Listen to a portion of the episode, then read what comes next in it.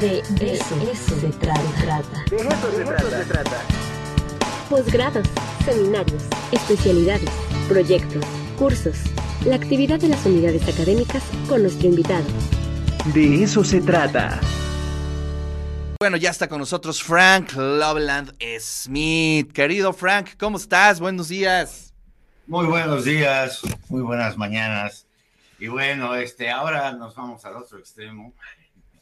Hoy, hoy, bueno, como no tenemos mucho tiempo, yo sí quería hablar, creo que alguna vez lo hicimos, no sé, en la época del radio, de naufragios de Álvaro Núñez Cabeza de Vaca. Pertenece, digamos, a los textos de la conquista, a las crónicas, eh, eh, pero vean, es un librito chiquito, se lee. Uno de los problemas de las crónicas de conquista es que son farragosas, pero de 500, 900 páginas, ¿verdad? Este, eh, Naufragios de Álvaro Núñez Cabeza de Vaca nos narra una historia singular. Para muchos críticos es la primera novela latinoamericana. Exacto. Es decir, la novela escrita por alguien cuya cabecita ya no sabemos si es española, indígena o qué. ¿No? Eh, narra una historia realmente sorprendente y la narra brevemente Decía uno de sus críticos, creo que Pupo Walker, que parece que la, crónica fue dictada y dictada de mal humor, porque había que dictarla. Pero la historia es esta.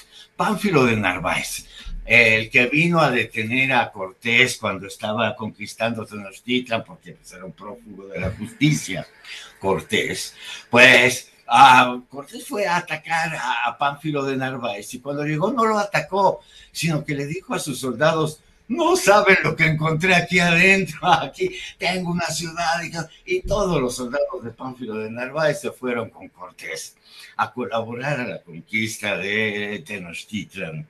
Bueno, se debe haber quedado muy frustrado y años después eh, organiza una, una expedición a Florida eh, con la intención de a ver si encuentra otros aztecas, otro, otros incas, algo así. Y una, una, se planea muy mal la, la, expedición, llegan a, a, Florida, entran a tierra, quedan con los barcos de verse más adelante y no se vuelve a saber una palabra de qué pasó con Pánfilo de Narváez y toda su expedición. Nueve años o diez después aparece el tesorero de la este, Álvaro Núñez Cabeza de Vaca por los rumbos del actual Sinaloa, que no está al lado de Florida, ¿verdad? Ni de Luisiana, sino que está miles de kilómetros. Y además aparece en una imagen, una figura que pues realmente era como el brujo de los indígenas, de una tribu indígena. Este, y claro, lo, lo, aprisionan y cuando descubren que era el tesorero de aquella, de aquella expedición, pues se ve obligado Álvaro Núñez, cabeza de vaca, a contar qué pasó. Y lo que, lo que cuenta es esa primera novela, Naufragios.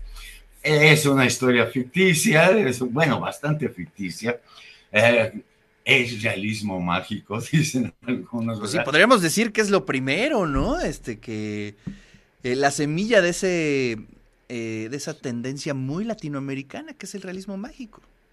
Exactamente, exactamente. Y entonces, bueno, la, historia que cuenta es fantástica, pero lo que sí es evidente, lo que sí es verdad, totalmente, porque resucita muertos y hace todo tipo de cosas, pero lo que sí es verdad es que es el primer español que de repente vemos que conoce las culturas, y no es una cultura azteca, conoce las culturas recolectoras, muy, bastante primitivas en términos occidentales, que habitaban en aquel tiempo los pantanos de Luisiana, que todavía hasta la fecha son bastante primitivos, por cierto, pero eh, la expedición fracasa espantosamente, eh, Pánfilo de Narváez termina diciéndole a su gente, pues ahorita ya es cada quien sálvese quien pueda. No, no, no hay jefes, no hay nada, a ver quién puede regresar. Finalmente, eh, Cabeza de Vaca dice que los eh, quedan en una playa desnudos, casi desnudos, llorando, bueno, este, diciendo, pues ahora qué hacemos, ya no podemos regresar, ya no nos podemos ir, y de repente notan que los indios los están viendo a su alrededor. Acechándolos. Y ellos, y los agarran y se los llevan, y bueno, van a pasar años, cabeza de vaca se, pues no le queda otra, además, se adapta al ambiente cultural del lugar. Tiene una cosa curiosa, dice que se convirtió en doctor o sea, pues como quien chamán, en chamán, en chamán. No, este, eh, y se brinca olímpicamente cinco o seis años de su estancia ahí. O sea, ese, silencio es muy interesante. Eh, pues, la película mexicana que hay sobre naufragios, yo les recomiendo verla, pero lo que hace realmente es expandir sobre lo que Cabeza de Vaca no dijo. Y bueno, ya uno puede creer la historia o no.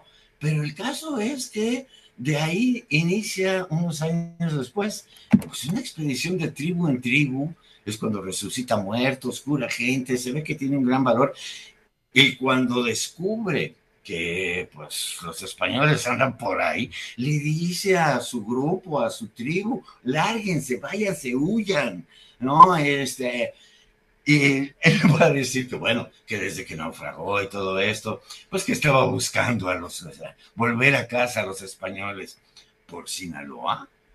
¿Cómo crees? O sea, cabeza de vaca yo creo que se imaginaba que estaba ya en el fin del mundo. No avanzó por la costa del Golfo, ya existía Tampico, aunque fuera un caserío, pero ya existía, podría haber ido ahí. Y no, se, se va tierra adentro al fin del mundo. Tiene esta, nada más porque ya se nos acaba el tiempo, tiene las primeras observaciones antropológicas válidas. Todos los españoles, los conquistadores siempre veían la religión de los, ah, las creencias de los grupos de, de, Hispanoamérica, bueno, de América, como adoradores del diablo, e incoherentes, caóticos. Álvaro Núñez da unas explicaciones de las costumbres de, las tribus con las que vivió, que son maravillosas. Es el primero que dice, y no lo va a volver a decir, se va a volver a oír esto en Occidente hasta 400 años después, 300, que una cultura se entiende en sus propios términos, que si la miras de afuera, pues parecen locos, pero ya que la miras dentro y explica varias de las costumbres de la gente y, te das cuenta que son costumbres perfectamente coherentes, que no tienen, no son ilógicas, ni adoran diablos, ni nada. Por ahí tienen un diablo de barbas, es decir, han visto españoles. Y el otro aspecto que me, me gusta enfatizar es el único texto que tenemos de alguien que se adaptó pero hubo otros, desgraciadamente no escribieron textos. Gonzalo Guerrero, por ejemplo, ¿no? Que cuando Jerónimo de Aguilar es rescatado por Cortés y que dice, oye, ¿y tu compañero Gonzalo Guerrero dónde está? Nah, es un traidor. Ya tiene hasta familia con los mayas. Qué maravilla de historias. En ¿eh? las culturas indígenas, una liberación ¡Wow! Liberarse de la cultura española. No, pues dijo, de aquí soy, ¿no? ¿Para qué me voy con estos? Exactamente. Y como ese hubo muchos, muchos, pero que desgraciadamente no volvimos a saber de ellos. Claro. Eh, desaparecieron y vaya Pero Álvaro Núñez se ve obligado a escribir su historia y vemos que es... Oye, a mí me cae bien porque, em, no sé, como que me se acerca mucho a lo que entendemos como el antihéroe, ¿no? Y siempre el antihéroe tiene una muy buena relación con su lector, ¿no? Sí, sí, sí. No, y le pedimos a Dios que por favor nos sacara de ahí y lo que sucedió es que al día siguiente otra nueva desgracia. ¿no? Cualquier parecido con la realidad, mera coincidencia. Me di cuenta que Dios no nos estaba ayudando. No nos cae, no, no, les, no le caemos muy bien, definitivamente. Oye, aquí tienes un recadito, dice, buen día de Federico, admiro y envidio al maestro Loveland, al que conocí en su taller sobre el Quijote, porque me parece uno de los pocos hombres, quizá el único que parece vivir de verdad con todo el sentido del concepto de vivir. El maestro es la síntesis de un mundo imaginario y un mundo real que parecen incompatibles. En verdad, lo admiro y lo envidio. Derrocha experiencia, alegría, sabiduría. Un saludo afectuoso para el maestro Loveland. ¿Qué tal, mi friend? Muchísimas gracias. Oye, ya, ya, ya, ya está, mira, ya me puse rojo. Ya.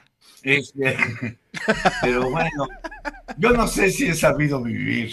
La verdad tengo muchas dudas. Nunca me adapté bien al mundo, pero ahí más o menos andamos. Ahí, sí, pues sí. ahí vamos, ahí vamos. Oye, Frank, te mando un fuerte abrazote. Gracias por estar aquí. ¿eh? Abrazos, abrazos, abrazos. Y pues nos saludamos la siguiente semana. Órale, pues. Muchas gracias. Nos vemos.